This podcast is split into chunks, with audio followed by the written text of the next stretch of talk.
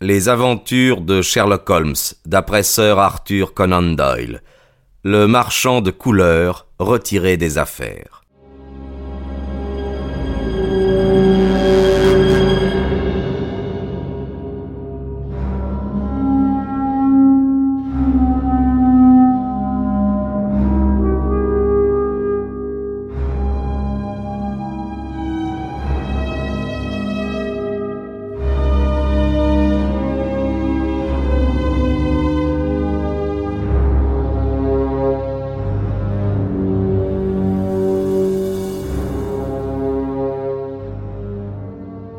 Notre client parut horrifié. Oh, j'irai évidemment si vous le prenez ainsi, dit-il. À première vue, il semble absurde que cet ecclésiastique sache quoi que ce soit, mais si vous croyez. Oui, je le crois, interrompit Holmes avec emphase. Il me prit à part avant que nous partions et me donna un conseil qui montrait l'importance qu'il attachait à cette démarche. Ce qui compte, c'est qu'il parte, me chuchota-t-il. S'il s'échappe ou s'il rentre, filez à la poste la plus proche et envoyez-moi un simple mot décampé. Je m'arrangerai pour qu'il m'atteigne où je serai. Little Purlington n'est pas d'un accès facile, car il est situé sur une voie secondaire. Le souvenir que j'ai gardé de mon voyage n'est pas désagréable. Il faisait beau et chaud, le train roulait avec lenteur, mon compagnon de route ne soufflait mot, sauf pour lancer par intermittence une remarque sardonique sur la stupidité de ce voyage. Devant la gare, nous louâmes une voiture qui nous emmena jusqu'au presbytère à plus de trois kilomètres. Nous fûmes reçus par un ecclésiastique solennel, imposant, presque majestueux. Notre télégramme était posé sur son bureau. Eh bien, messieurs, nous dit-il, que puis-je faire pour votre service? Nous sommes venus, expliquai-je, à la suite de votre télégramme. Mon télégramme? Je ne vous ai pas télégraphié. Je veux parler du télégramme que vous avez expédié à M. Josian Berlé au sujet de sa femme et de son argent. Si c'est une plaisanterie, monsieur, elle me paraît d'un goût douteux, répondit l'ecclésiastique d'un ton sec. Je n'ai jamais entendu prononcer le nom de ce gentleman, et je n'ai télégraphié à personne. Notre client et moi nous nous regardâmes avec stupéfaction. Peut-être euh, y a-t-il erreur, dis-je? N'y aurait-il pas ici deux presbytères? Voici le télégramme que nous avons reçu. Il est signé Hellman et daté du presbytère. Il n'y a qu'un presbytère, monsieur, et un seul curé. Ce télégramme est un faux abominable dont la police aura à connaître. En attendant, je ne vois pas pourquoi nous prolongerions cet entretien. Monsieur Amberley et moi nous nous retrouvâmes sur la route qui traversait le village, probablement le plus primitif de l'Angleterre. Nous nous rendîmes au bureau de poste, mais il était déjà fermé. Cependant, il y avait le téléphone à la petite auberge en face de la gare. J'obtins Holmes au bout du fil. Mon ami partagea notre étonnement. Très bizarre, fit la voix lointaine. Très intéressant. Je crains, mon cher Watson, qu'il n'y ait pas de train ce soir pour rentrer. Je vous ai bien involontairement condamné aux horreurs d'une auberge de campagne. Toutefois, vous avez la nature, Watson, la nature et Josiah Amberley. Vous pourrez être en pleine communion avec les deux. J'entendis son petit rire quand il raccrocha. Je ne tardai pas à m'apercevoir que la réputation d'avarice de mon compagnon n'était pas usurpée. Il avait grommelé sur la dépense occasionnée par le voyage, il avait voulu voyager en troisième classe.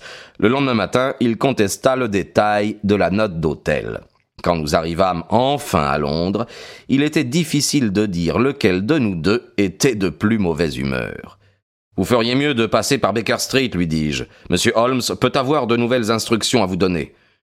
Si elles valent les dernières, je ne vois pas à quoi elles pourraient me servir, répondit Amberley en ricanant. Néanmoins, il m'accompagna. J'avais déjà averti Holmes par télégramme de l'heure de notre arrivée, mais nous trouvâmes un message nous informant qu'il nous attendait à Levisham.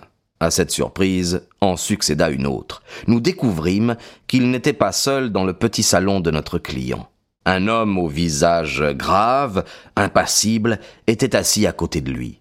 Il avait des lunettes teintées et une épingle de cravate maçonnique. Je vous présente mon ami Monsieur Barker, annonça Holmes. Il s'est intéressé également à votre affaire, monsieur Amberley, bien que nous ayons travaillé séparément. Mais nous avons tous deux la même question à vous poser. M. Amberley s'assit pesamment. Il sentait l'imminence d'un danger. Je le devinais à ses yeux tirés et à sa physionomie agitée. Quelle est cette euh, question, monsieur Holmes? Simplement celle-ci. Qu'avez-vous fait des cadavres? L'homme bondit en poussant un cri.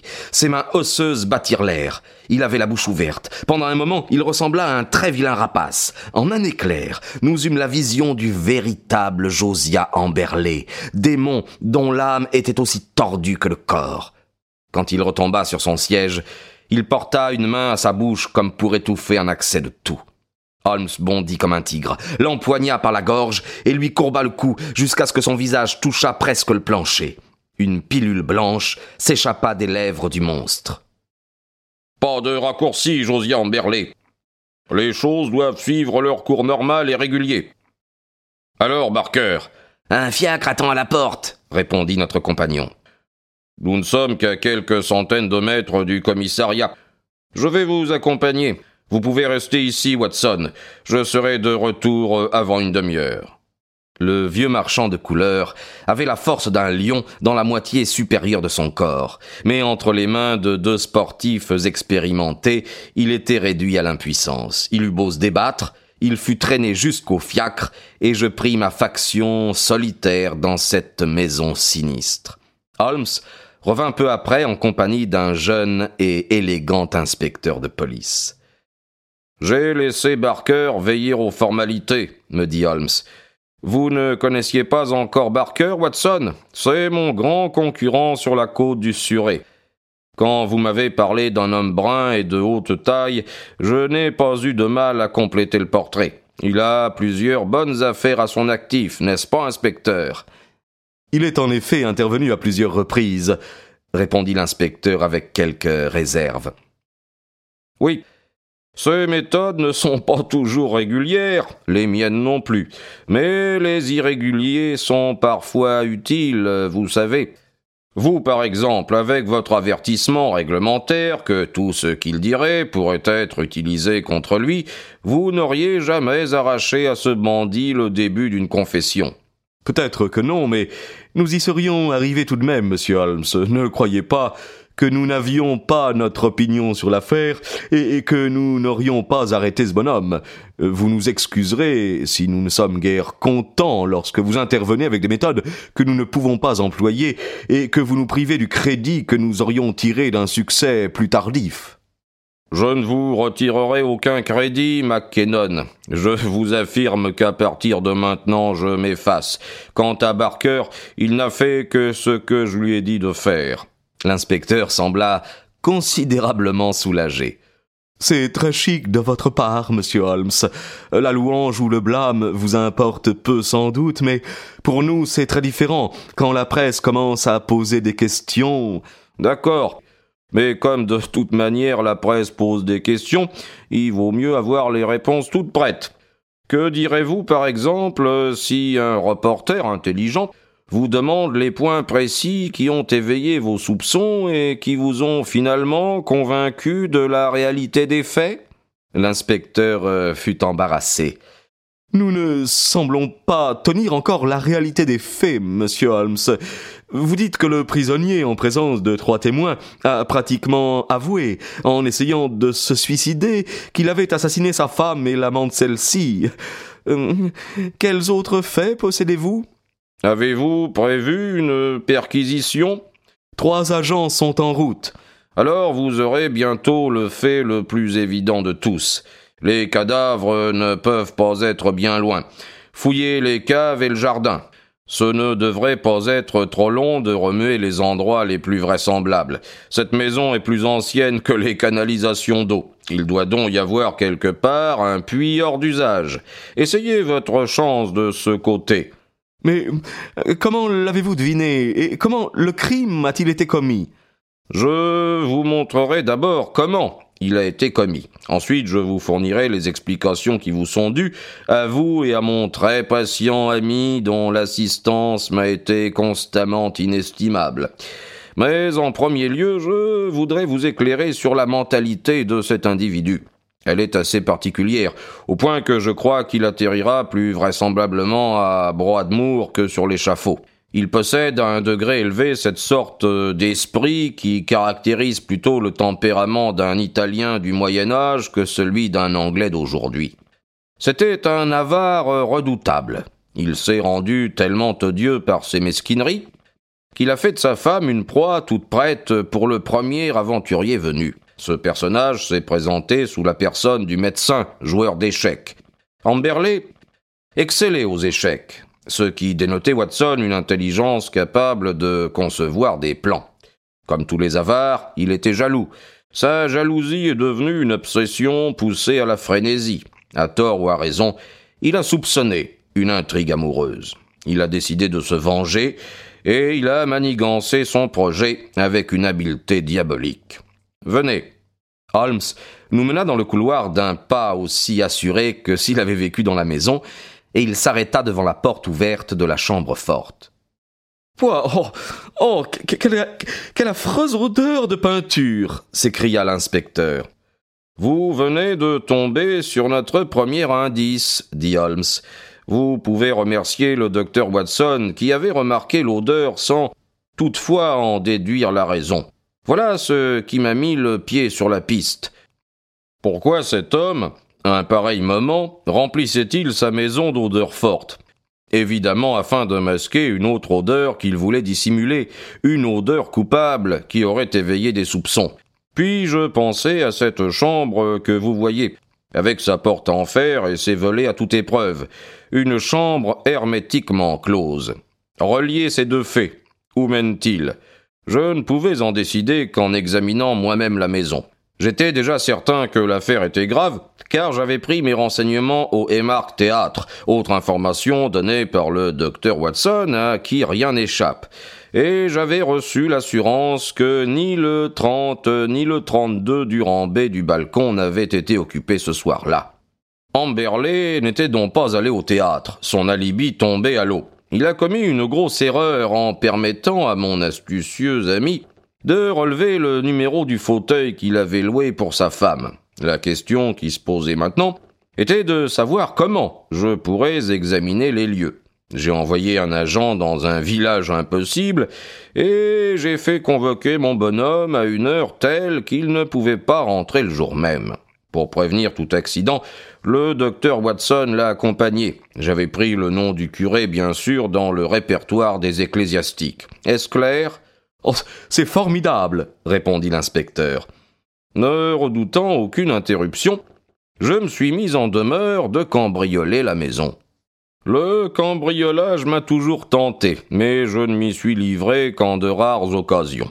Dommage, j'aurais pu me faire un nom chez les gangsters. Observez bien ce que j'ai découvert. Voyez-vous le tuyau du gaz qui court le long de la bordure, là? Très bien. Il grimpe dans l'angle du mur et il y a un robinet ici, dans le coin. Le tuyau se prolonge dans la chambre forte, comme vous pouvez le constater, et aboutit à cette rose de plâtre au centre du plafond où il est dissimulé par l'ornementation. Cette extrémité du tuyau n'est pas bouchée. À n'importe quel moment, en tournant le robinet de l'extérieur, la chambre pouvait être inondée de gaz. Avec la porte euh, et les volets clos, avec le robinet ouvert, je ne donnerai pas deux minutes de vie à quiconque se trouvant enfermé à l'intérieur. Par quelle ruse infernale les a-t-il attirés là-dedans? Ah, cela je l'ignore. Mais une fois pris au piège, ils ont été à sa merci. L'inspecteur examina le tuyau avec intérêt. L'un de nos agents a noté une odeur de gaz, dit-il. Mais bien entendu, la porte et la fenêtre étaient ouvertes et la peinture déjà commencée. Il s'était mis juste la veille à repeindre, nous a-t-il dit. Bon, et quoi encore, monsieur Holmes? Eh bien, il s'est produit un incident imprévu. À l'aube, je m'éloignais par la fenêtre de la cuisine quand j'ai senti une main me prendre à la gorge et une voix m'a dit alors, mon gaillard, que faites-vous ici? Quand j'ai pu tourner la tête, j'ai reconnu les lunettes teintées de mon ami et concurrent, Monsieur Barker. C'était une curieuse rencontre.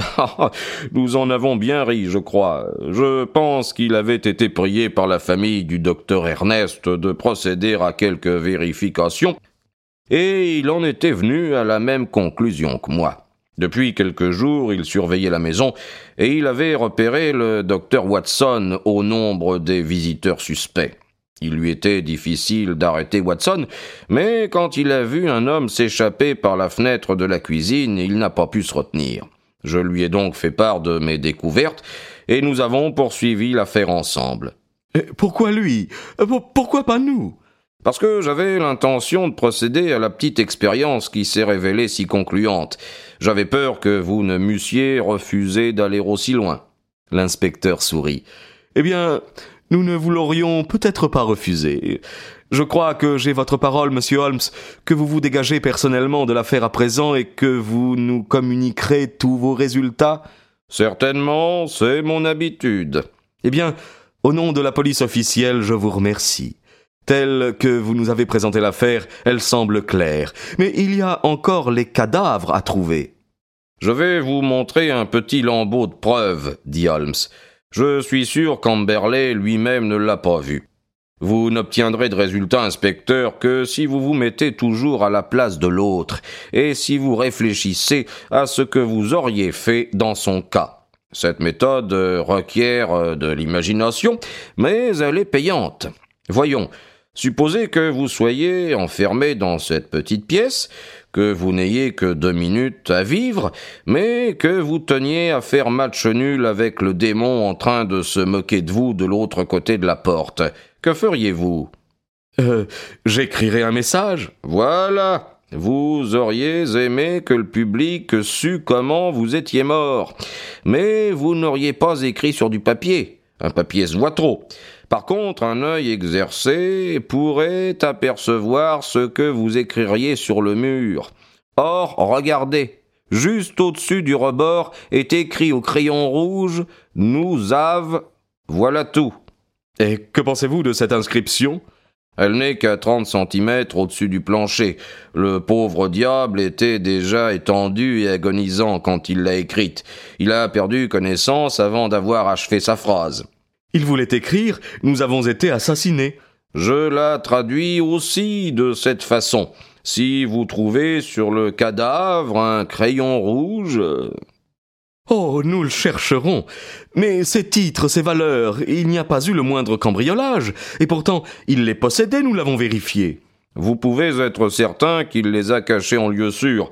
Quand toute l'affaire aurait sombré dans l'oubli, il les aurait subitement retrouvés. Il aurait annoncé que le couple coupable s'était repenti et lui avait renvoyé le butin.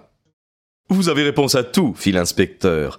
Bien entendu, il était obligé de nous alerter, mais ce que je ne comprends pas, c'est qu'il se soit adressé à vous. Simple gloriole, dit Holmes. Il se sentait si malin, si sûr de lui, qu'il se croyait invulnérable. Il pouvait dire aux voisins Voyez, j'ai consulté non seulement la police, mais même Sherlock Holmes. L'inspecteur se mit à rire. Nous vous pardonnerons ce même, monsieur Holmes, car vous avez réussi là un chef-d'œuvre. Deux jours plus tard, mon ami me tendit un exemplaire du bi-hebdomadaire North Surrey Observer. Sous une série de manchettes flamboyantes qui commençaient par l'horreur du Havre et se terminaient par un brillant succès de la police, s'allongeait une colonne serrée qui donnait le compte-rendu chronologique de l'affaire. Le dernier paragraphe était typique. Je lus la perspicacité remarquable avec laquelle l'inspecteur McKennon déduisit de l'odeur de peinture qu'une autre odeur, celle du gaz par exemple, avait pu passer inaperçue, la déduction hardie que la chambre forte pouvait être aussi la chambre de la mort, l'enquête subséquente qui aboutit à la découverte des cadavres dans un puits hors d'usage, habilement dissimulé sous une niche à chien, voilà bien l'exemple digne d'illustrer dans l'histoire du crime l'intelligence de nos détectives professionnels. Oh McKinnon est un brave type, commenta Holmes avec un sourire indulgent. Vous pourrez néanmoins classer cette affaire dans nos archives, Watson. Un jour ou l'autre, vous raconterez sa véritable histoire.